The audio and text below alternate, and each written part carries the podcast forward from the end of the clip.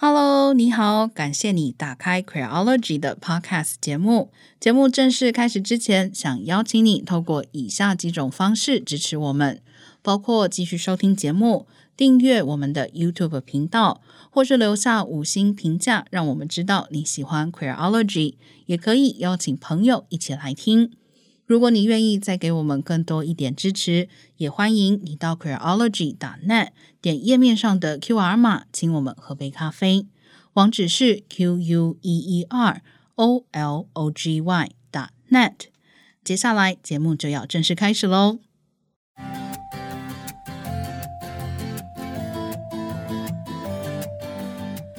各位听众朋友，大家好，欢迎收听 Queerology 的 Podcast 节目。今天是 Small Talk 的单元，我是娜娜，我是 V 太。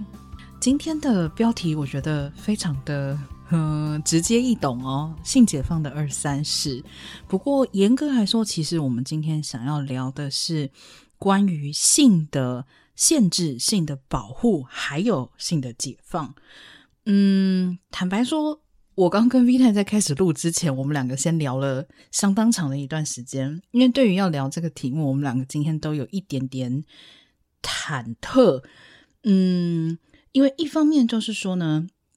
我们觉得性的态度当然是很私人的，所以我们对这个话题一定会有自己的看法。但是同时之间，其实性的态度可能不只是一个个人的感受，可能跟整体社会的。呃，情况都是有关系的。那最近其实就是因为有好几件事情都可以反映出这种对性的态度。嗯，我想在最近的社会里面是有一点点变化，所以我们想要来聊一聊这个话题。对，其实我觉得“忐忑”两个字还真是有点轻描淡写了。我其实本人是非常的紧张。嗯。对，但是其实这个主题我想讨论很久了，嗯，因为我想比较熟悉性别运动或是同志运动的朋友都知道，其实“性解放”这三个字在这几年来可以说是争议非常的大，嗯，因为这个词常常会被保守派引用，然后去当成用来攻击性别运动的一个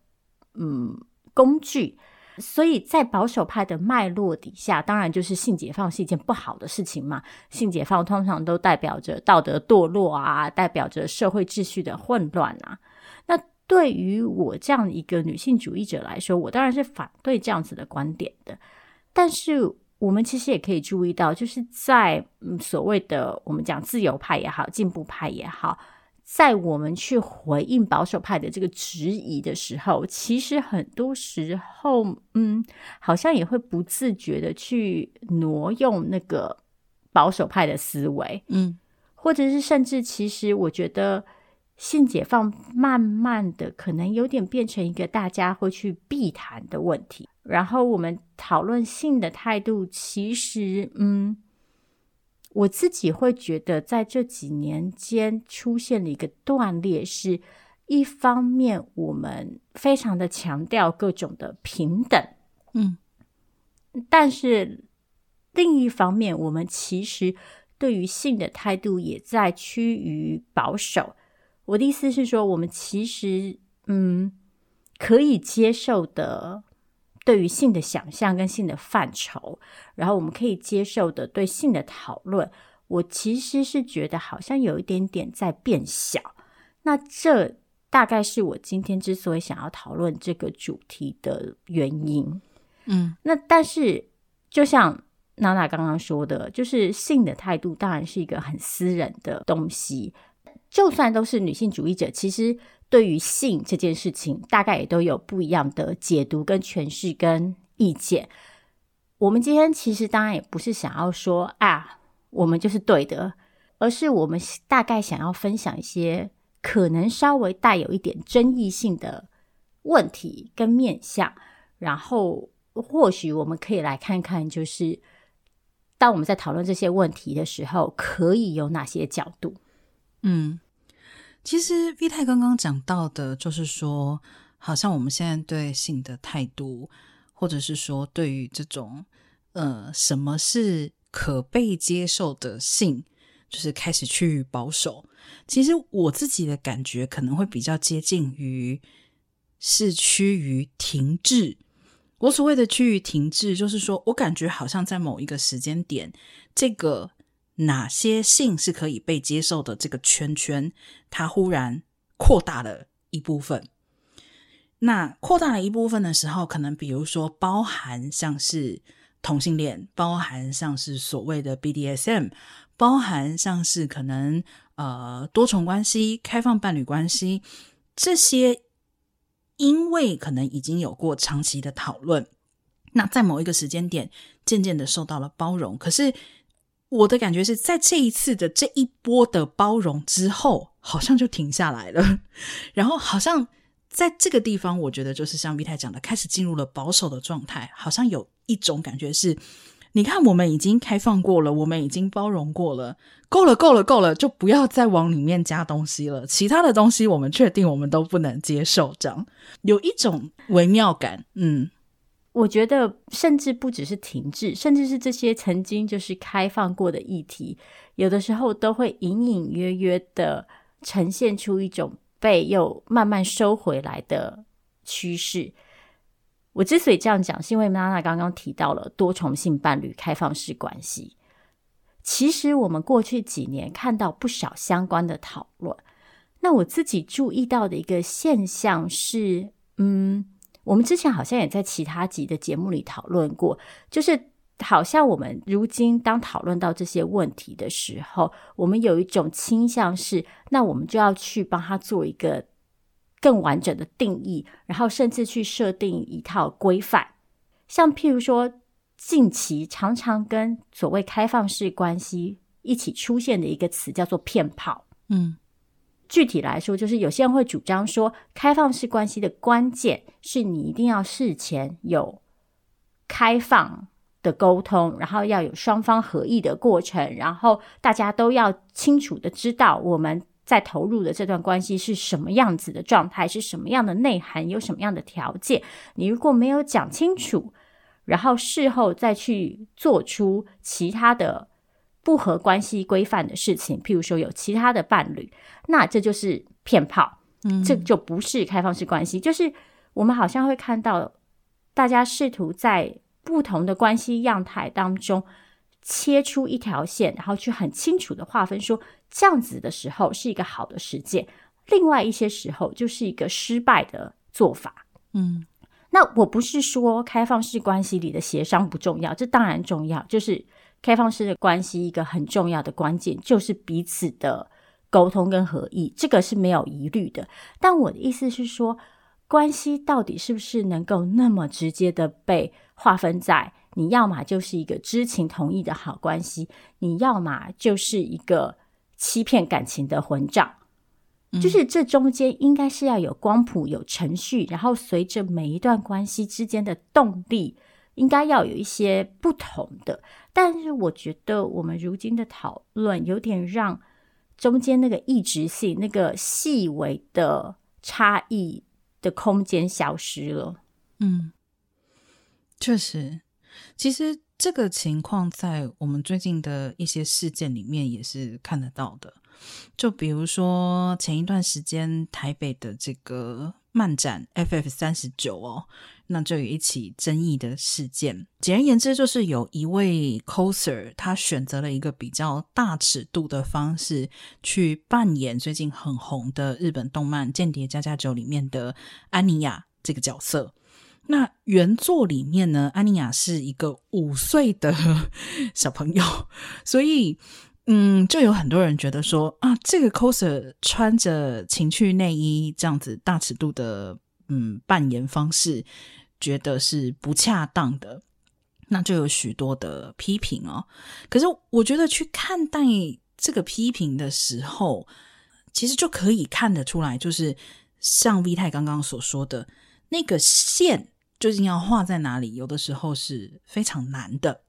比如说，其中有一个争议的点，有的人是说啊，这个就不合规范，因为活动主办方规定了裸露的程度，那这个 coser 就裸超过了嘛。好，那还有人就是说，觉得这样穿就太色情了，哦，那可能会为这个动漫展招黑。呃，还有一个争议的面向，就是认为说，那这会不会牵涉到所谓的儿童色情？因为原著角色是一个小女孩嘛，那这个角色如果现在穿的这么露，是不是其实就是在呃打这个儿童色情的擦边球？我觉得，嗯、这个其实就确实就是要分成好几个层面来看啦。所以，首先第一个就是说，本来 cosplay 就是一种。有别于原作的二次创作嘛？如果今天 coser 坚持我扮演的是长大以后的安妮亚，而且我对安妮亚的认识就是，我觉得这个很酷的小女生长大就是会变成一个穿这么性感的一个御姐，那她的诠释一定是错的吗？或者说她的用意就是在影射儿童色情吗？如果他本身的用意不是在影射儿童色情，可是看的人心里面有了色情的念头，那这个跟这位 coser 的行为有绝对的相关吗？嗯，其实说起漫展的争议，我就想起来，我们去年吧，大概也是同一个时间做过一期节目，也是关于。一则漫展上面发生的争议，嗯，那时候也是有女性 coser 因为在漫展上面拍照的时候露出了私密部位，然后遭到大规模的批评。嗯，我觉得这两起事件可以看到的一个共同点之一是，很多批评其实是来自于社群内部的，像娜娜刚刚说的，大家会说这样子的行为会为我们的二次元空间、我们的社群招黑。那我觉得这不是一个令人意外的现象，因为其实，在面对主流文化的时候，次文化团体因为长期的遭到一些排挤，甚至是污名，所以很多时候在慢慢浮出水面之后，会采取一种相对自我保护的姿态。嗯，那这个自我保护可能包括了跟主流文化继续切割，也可能包括了去，嗯，用一些主流文化的规范去限制自己。但是，这就回到我们其实常常不断重复的事情，就是这里很重要的一个问题是：这个主流文化的规范是谁定的？这个决定怎样的做法是好的，怎样的做法会招黑的这个标准是怎么来的？然后定下这个标准的权利是在谁手上？嗯，怎样的行为会被定义成好的？怎样的行为会被定义成坏的？其实。这中间并不是一个很天然的事情，而是很多时候是权力角力的过程。譬如说，其实，在这样子的场合里，对于男体的裸露跟对于女体的裸露的标准，常常是非常不一样的。像这次，其实好像也有男 coser 是以比较大尺度的服装出现的，但是男 coser 可能却不会受到同样的程度的批评。但是当女 coser 裸露的时候，他们却可能。被立刻的连接到色情这件事情上面，我觉得这很大程度一方面跟我们这个社会对于男体和女体有着相当不同程度的性化有关，就是我们面对男体的态度跟面对女体的态度是非常不一样的。嗯，二方面这还是回到我们对于女性身体的管制嘛，就是女性的身体应该是要被约束、被保护，甚至是被遮起来的。嗯，怎么说？我觉得有一个很重要的事情，就是说我并不是觉得这个 coser 一定就可以这样 cos 安妮亚，没有任何的问题。但是同样的，我也不认为他这样 cos 就一定有问题。这个是我觉得所谓的那个线很难画的一个原因所在。当然，这个东西是很难被检验的，因为你看到他最后的呈现成果，可是。你不知道他内心在想什么吗？你就算觉得他在打儿童色情的擦边球，可是如果他真的从头到尾都没有过这样的念头的话，那他是不是在打儿童色情的擦边球呢？其实这个在比如说像在媒体的诽谤的相关法律里面，美国是有所谓的就是真实恶意原则。有的人就会觉得说，那这个很难证实啊，我怎么证实媒体对我有真实恶意？我觉得他就是写了错的资讯。可是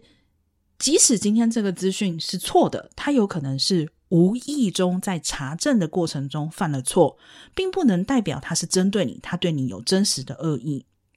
同样的，一个 coser，一个创作者，他去做某一件事情，去做某一种创作的时候，我们当然可以去讨论他所做出来的作品，就是可能对。这个社会，或者说是对整个话题产生什么样的影响？但我觉得，如果你要直接扣到这个 coser 头上说啊，你就是在搞儿童色情，我觉得可能对这个 coser 来讲也是有点太严厉了。嗯，其实这也有点呼应到我们上一集的节目，就是当我们在讨论嗯雷点这件事情的时候，可能也会有些朋友就是说。但是我看到这样子的角色，尤其可能是一个我喜欢的角色，被这样子诠释，我就是觉得很不舒服啊。固然这个不舒服的感受是真实的，但是还是一样，就是这个不舒服的感受的出现是怎么样发生的？我觉得我们还是可以去探究这个过程。嗯，我觉得儿童色情这个问题是一个困难的问题。那我们今天可能也不会太深入的讲到这个部分，尤其是其实我们今天在讨论儿少保护的时候啊，我们已经涉及了一个太庞大的议题范围，包括从年龄，因为其实所谓的儿少跨及到十八岁以下的所有未成年人嘛，但是事实上在这当中其实已经也有非常巨大的异质性了，然后还有行为的样态，还有。嗯，各式各样的，譬如说，这位 coser 穿着比较裸露的衣服，但是如果他今天穿的是比基尼呢？我们其实也常常在泳池看到小朋友们，嗯，穿着比基尼去游泳啊。但是这个时候，当在儿童身体上面的时候，其实我们是可以接受的嘛。嗯，那如果一个成年女性以儿童的角色出发，但是穿着裸露，这个触发我们的。到底是什么？我觉得其实是一个很有趣的问题。老实说，我自己也没有答案。嗯，但我觉得这是一个值得去问的问题。但很多时候，我们会发现，如今我们的讨论里缺少了让彼此去问这个问题的空间。好像你一旦问了这个问题，你就势必是恋童癖，你就是儿童色情的拥护者。嗯，或者是你就不在乎儿童的身体权利。对，那我其实觉得这会是一个有点可惜的事情。嗯，而且我觉得不只是一个可惜的事情啦，就是我觉得这个对性解放这个运动来说，本身也是一件非常危险的事情。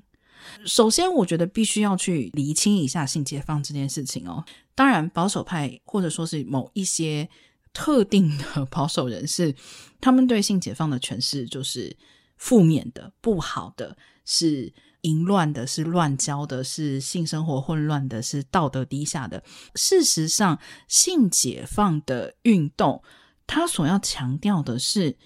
你对你自己的身体，你对你自己的性有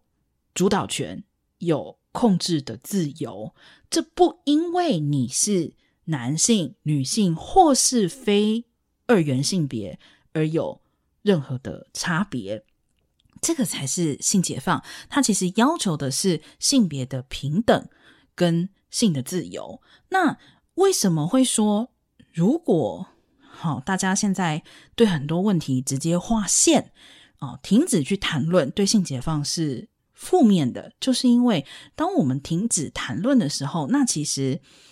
不平等的情况或不自由的情况，其实是很难被暴露出来的。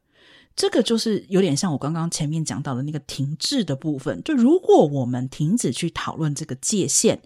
那其实一开始就不会有性解放嘛。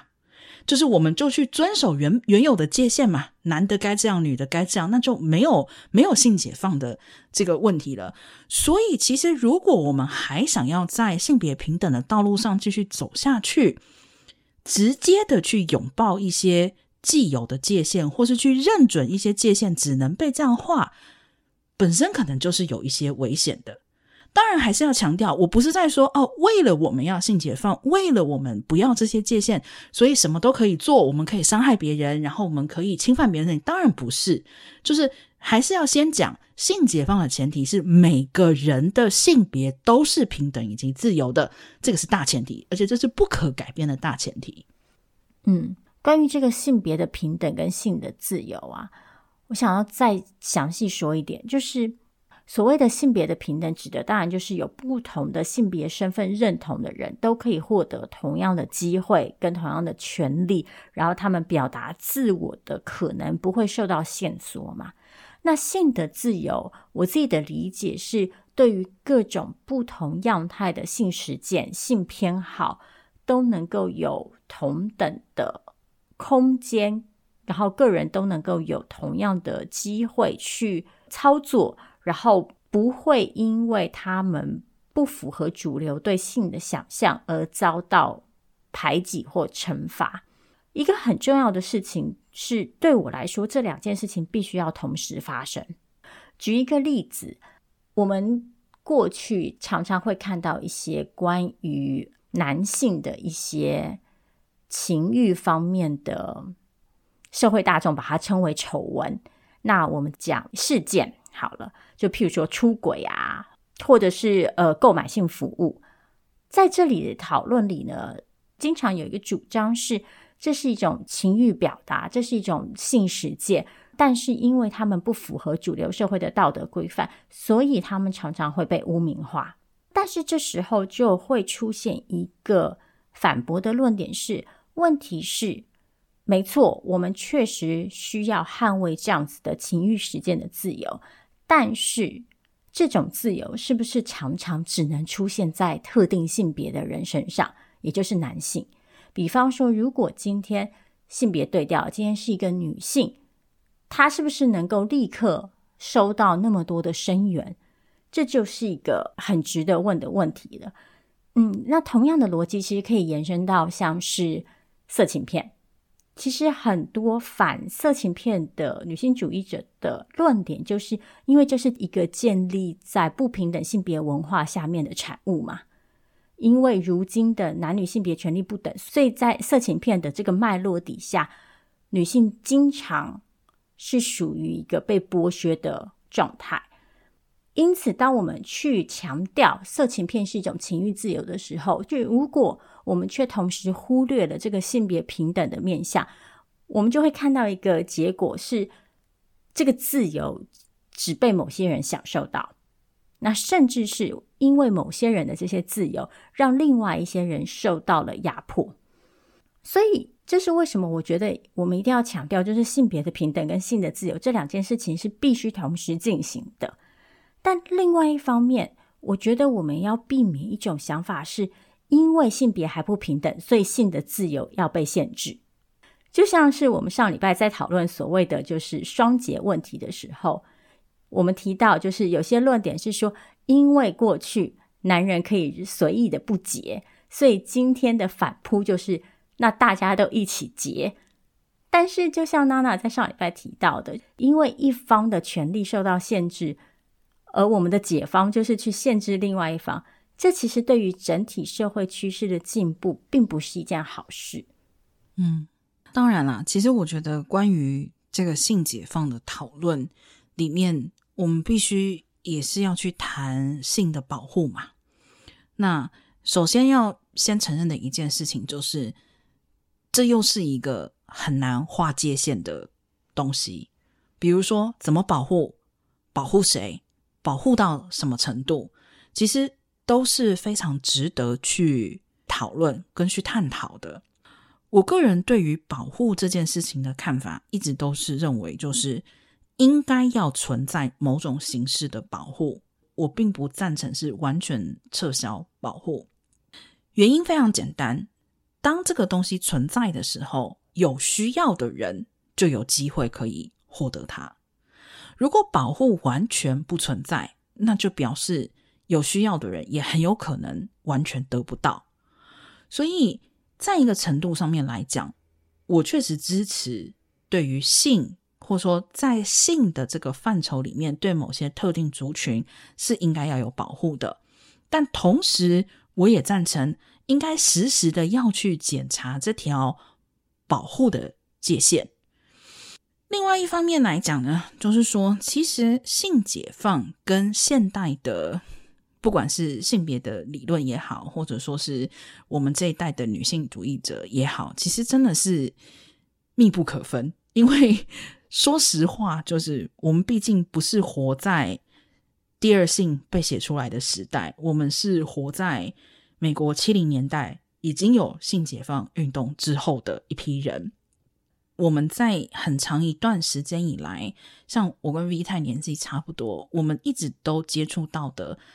这个是很多的事件也好，或者说很多的讨论也好，它确实就是在一个性解放跟身体自主的框架之下发生的。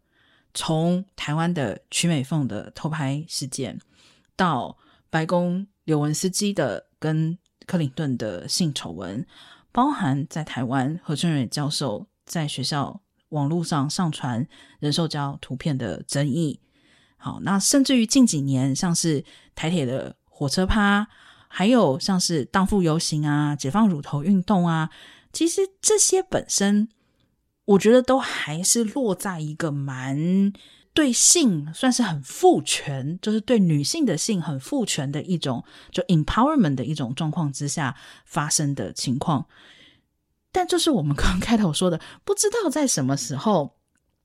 就忽然之间，好像这个东西有点停下来了。忽然大家开始觉得可以了，可以了，就是好像女女性现在对性的权利很够了，我们应该开始保护女性。或许是因为现在对于比如说性侵、性骚扰的讨论有增加，那所以使得这种比较。嗯，谨慎的氛围开始占上风，但我还是同样的一句话，就是说，保护存在的同时，并不代表我们不应该时时去检视那个保护的界限。比如说，从反对性别暴力，假使我们继续上纲到啊反色情、反色情片，或是反性工作，那。这个是否是合理的？我觉得其实是需要经常去思考的问题。我觉得这里一个关键的问题是，嗯，当我们认知到某些性别主体在当前的性别权力结构底下是属于相对弱势的位置，拥有比较少的资源，然后经常面对压迫跟伤害的风险。进而根据这个判断，然后去提供这些性别主体支持、保护跟嗯法律工具，让他们在面对伤害的时候，可以有办法来保护自己，来追讨正义。这件事情当然是一个好的发展方向，但是另外一方面，这样子的发展跟我们因此把女性视为一个。我讲天生的受害主体，我觉得这是有差异的。就是我觉得，在我们认可到性别权力结构不平等所带来的压迫的同时，我们是不是能够避免？我们是不是应该要去避免？去想象女性只能是那个受害的主体，然后女性。必须要获得更大的体制上的保护，才有可能，嗯，获得安全的生活。如果是这样子，这种想法真的能够为女性赋权吗？其实，我对于嗯这一段时间以来的这种就是所谓比较保守的这种气氛，我感到最诡异的地方，倒不见得是。想尽办法要扩大这个保护，而是我觉得在扩大这个保护的时候，不但带有 V 太刚刚所说的那种把女性永远放在受害者的角度这样子的一个意味，同时还有一点是，我觉得他们很努力的在把女人跟性这件事情切割开。他仿佛在说，你只要不要跟性这个事情粘在一起，你只要不要跟性这个事情发生任何的连接，你就是安全的。你就是纯洁的打刮胡，然后你就是应该被保护的，并且可以被保护的。但我觉得这就回到了一个非常危险的地方，就是那我们依然在压抑女性的性，甚至于我们依然在说女性只要跟性连接在一起，那就是不好的。那我对这种其实隐含在所谓保护之后的规范，其实是让我感到最忧心的部分。就是还是那句话，我不是说不应该有保护，可是同样的，保护的界限到底在哪里？或者是说，即使很难去辨认这个保护的意图，但我觉得还是应该要去辨认嘛。就我即使没有办法说你一定是这个想法，但这并不代表我们不能提出疑问。就像同样的，刚刚我们在讲安妮亚的时候，我觉得任何人都可以对她发出疑问：你这样是不是想搞儿童色情？那我反对的是直接把帽子扣到她头上，说你就是在搞儿童色情。我觉得伴随着娜娜刚刚讲到这个，就是把女人跟性切割这个趋势以外，还有另外一种趋势是，我觉得性在慢慢的从我们的公共生活当中被排除。如今。好像有一种想象是，只要我们让我们的公共空间跟公共生活看不到性元素，某些性别就会是安全的。像譬如说，很多人就会反对在影视作品看到跟性有关的描写，尤其是一种相对不平等的性的描写。譬如说，有些人会反对各式各样的女体裸露，认为在如今的社会里，在商业社会里，只要裸露，那就势必是服。淹了物化的原则，然后是服从了父权的凝视。嗯，我觉得每一个具体的案件其实都有它可以被讨论的空间，但是关键就是在于这个被讨论的空间，而不是说因为性曾经造成过伤害，因为性有造成伤害的风险，我们的解方就是那我们就把性拿走，就没有问题了。我前一阵其实也跟一个朋友讨论到，就是在影视作品里的性的呈现这件事情。嗯，我作为一个女性，当然，如果在影视作品里看到就是女性被强暴的画面跟场景，会让我非常非常的痛苦跟不悦。那个是一种非常直接的连结跟身体感受，然后加上女性的成长经验。那几乎是会带来立刻的某些呃心理性跟生理性的创伤反应，嗯，但是与此同时，我这几年也会开始慢慢的思考说，对我来说，关键可能是这个情节、这个画面在这个创作里的用意是什么？它是被单纯的用来消费女性，还是它是被用来展现一种权力结构？还是他是为了强调某种女性的社会位置等等等等，我觉得这其中有各种不同的可能，所以我觉得去探索那个可能，然后去觉察那个意图，其实是很重要的，而不是说啊，因为你在这个剧本里描写了女人被强暴，你就是对女人不公平，你就是在伤害女人。我觉得这样子的切割法是有一点点太过粗鲁了，老实说。嗯，那另外一方面，关于保护这件事情啊，我个人会比较感到踌躇的地方，其实是我觉得这个保护，其实，嗯，很多时候啊，我们讲直白一点，是引用一个更大的父权体制来压迫一个比较小的父权体制。嗯。因为在社会上，男女的权利的差异导致男性有机会对女性造成伤害，所以我们就决定援引更大的权力结构，就是国家，然后去对男性这个体系进行管制。我同意娜娜所说，很多时候这个保护体制还是必要的，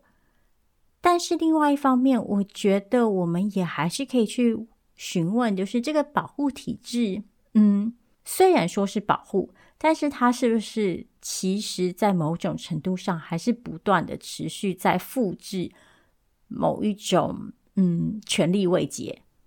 嗯，所以其实讲到这里哦，我觉得我们还是嗯、必须要绕回来谈，就是儿少的情欲跟保护，因为包含我们一开始讲的这个事件啊、哦，就是这个 coser 扮演安妮亚的这个事件里面，其实就是牵涉到了这个是不是儿少色情？那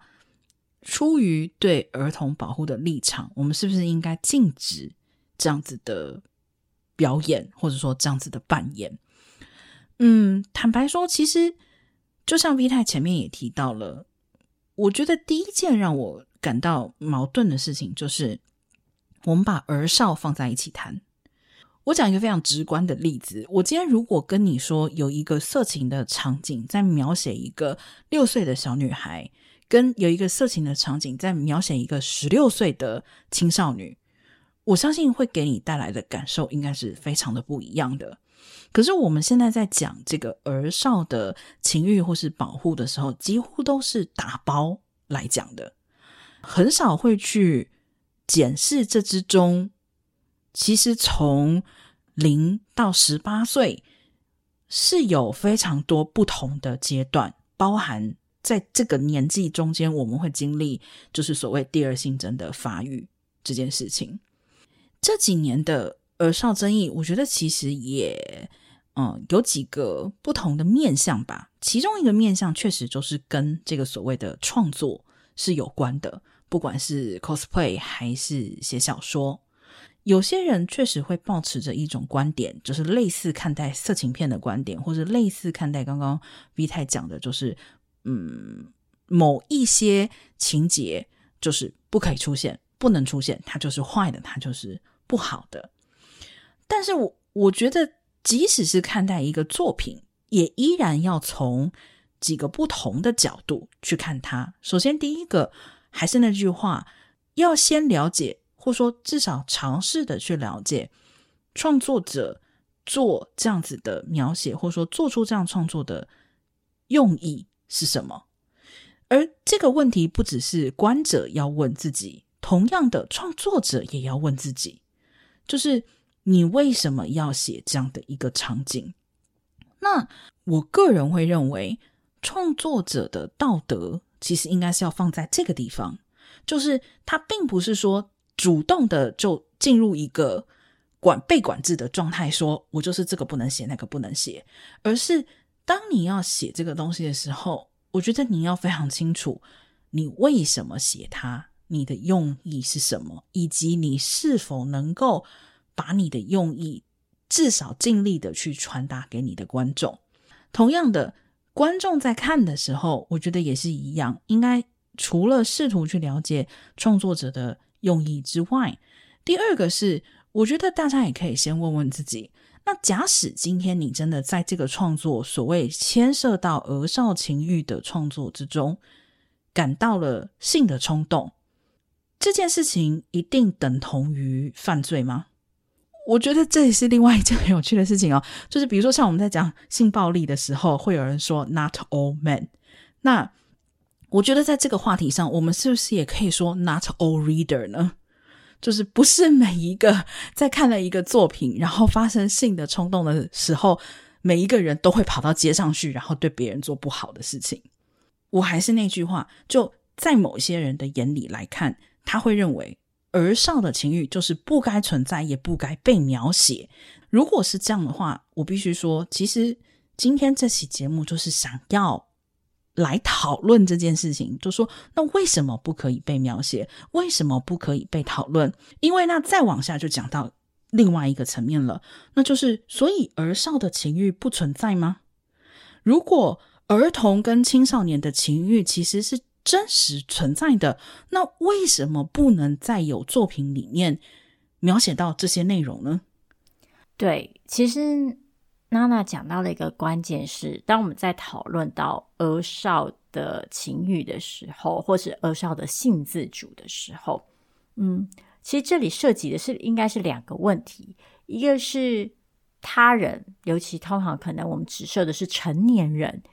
对于儿少的身体产生的情欲反应，另外一种则是儿少作为未成年主体，他们本身的情欲，这两件事情其实当然应该要被分开来讨论。就像娜娜刚刚说的，如果说我们可以认同，就是一个人并不是长到了十八岁，然后在十八岁生日那天自动自发的突然产生了各种对情欲的好奇、认知跟兴趣。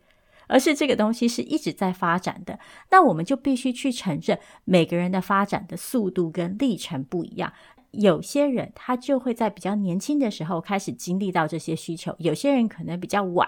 那我们就会要去面对这样子的需求真的存在，这样子的情欲现实确实存在。但我们怎么去回应他们？我们是要去封杀所有这样子的情欲，去否认这些事情的存在，然后去告诉未成年说。哎，你只要未满十八岁，你就不能有这些想望。嗯，这显然并不是一个健康的做法吧。另外一方面，则是回到就是所谓的嗯，成年人对于未成年身体的情欲，这就是一个比较敏感而且争议的话题了。那嗯，这个话题当然。要讨论起来也有很多东西可以讨论，包括从法律的面向，包括从生理健康、身心发展的各种面向。我们今天当然没有时间去一一细细的讨论，但是我大概想要提的一点是，嗯，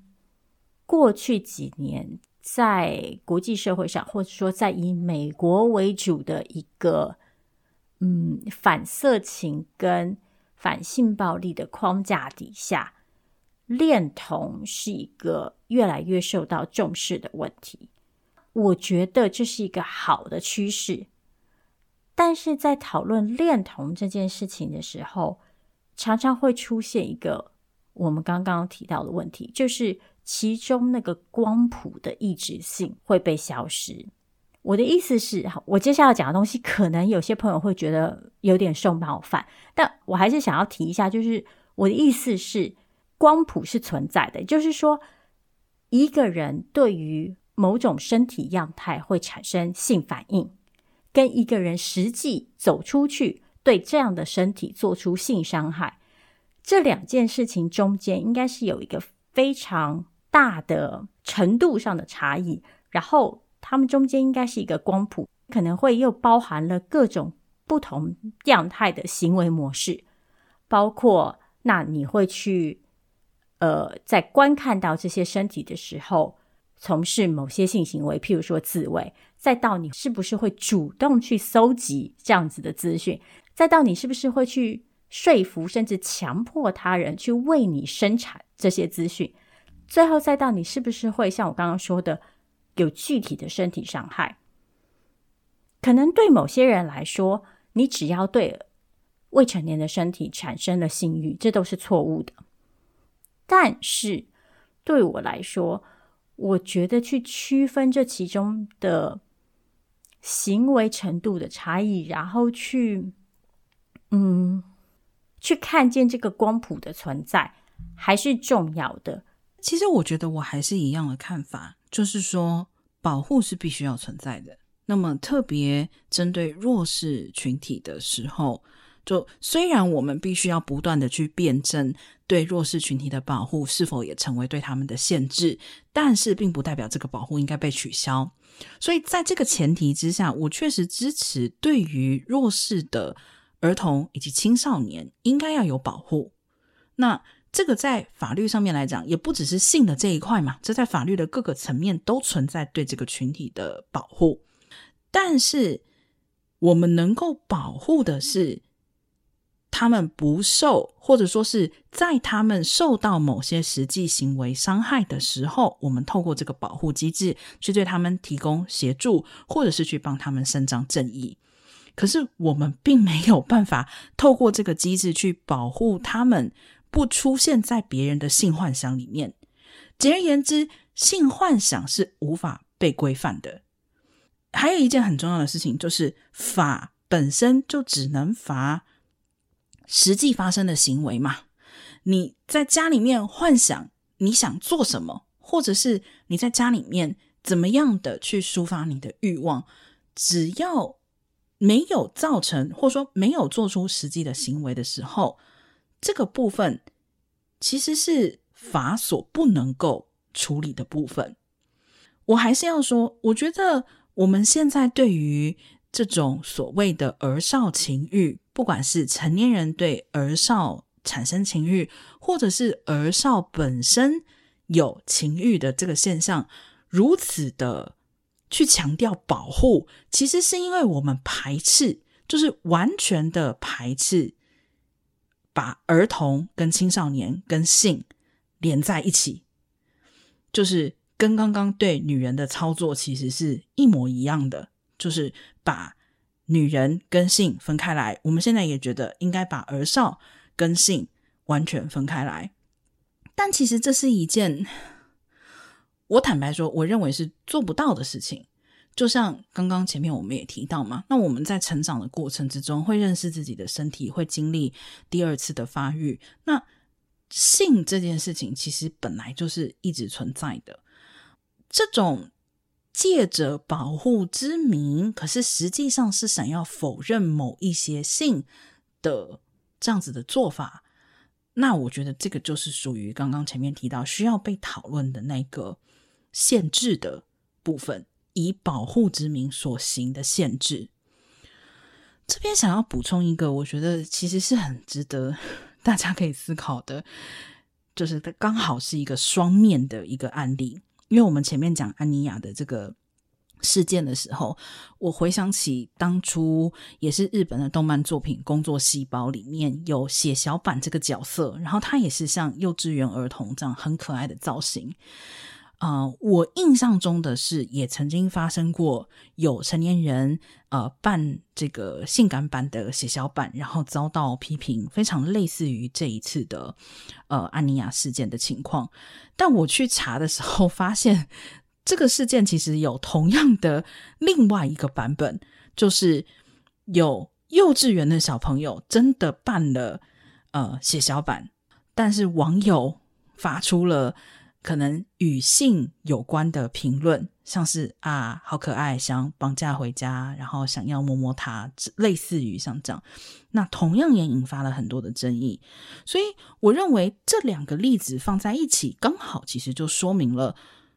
终究我们现在其实虽然在口头上讲的都是谈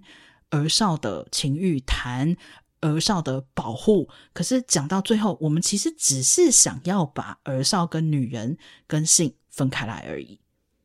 我并不是说成年人跟未成年人之间发生性互动是没有问题的事情，因为这中间确实还是涉及了一些需要考量的面向，包括未成年人的心智发展，包括未成年跟成年人之间在。认知上，在资源上，还有在社会权利上的不平等，然后这样子的不平等，是不是会造成这个性互动的关系建立在一个不平等的基础上，甚至是进而有可能造成伤害？这个是一个很重要的问题，然后也是一个应该要被提出来、被询问，然后被讨论的问题。但我想要强调的一点是，嗯，一来是。行为的程度的抑制性，二来则是我们怎么去看待未成年人主体这件事情。像这几年，我们看到很多倡议是说要尊重儿童的身体自主权。譬如说，你如果看到邻居小朋友，然后你觉得他很可爱，你要跟他握手，或是你要摸他的头之前，你应该要先询问他。我们要尊重。儿童对于自己的身体的界限，而不能只因为对方未成年就去任意的突破这个界限。那我觉得，如果我们要认可未成年人这个保护自己身体的界限的话，那我们同时也就必须要去认可，那未成年人对自己的身体的自主性，包括他们开放自己身体的意愿，也同时是需要被。看见跟承认的，或者说反过来说，只有当我们去认可到，对未成年人对自己的身体是可以有认知，是有自主权，然后是可以有自觉权的时候，我们后续去讨论那些以未成年人的意愿出发的保护，才有可能继续存在嘛，才是有坚实的基础的。这大概是我想要强调的一点。总之，今天杂七杂八说了很多，然后可能也有涉及到一些比较争议性的问题，然后可能也有很多听众朋友不同意我们的观点。嗯，再一次的，我们想要强调的是，我们并不是主张放弃所有的限制跟保护，我们也并不是在说，哎呀，每个人都可以打着情欲自由的名号去做各式各样的实践，然后不需要受到约束。当然不是，这个情欲自由的前提，当然就是我们不应该伤害到他人。嗯，但我们今天想要讲的是，在我们讨论这些问题的时候，我们是不是有可能同时做到提供保护，但是也尊重当事人的自主性？然后我们是不是有可能去持续的质疑那个保护的正当性跟保护的内涵，以及保护最后是不是真的能够带来赋权？同时，我们也还是希望我们可以去探问，在我们面对不同议题的时候，这些议题彼此之间的细微的差异，然后去给彼此创造更多的讨论空间吧。嗯。好，那今天的节目就到这里，感谢你的收听，我们下次见喽，大家拜拜。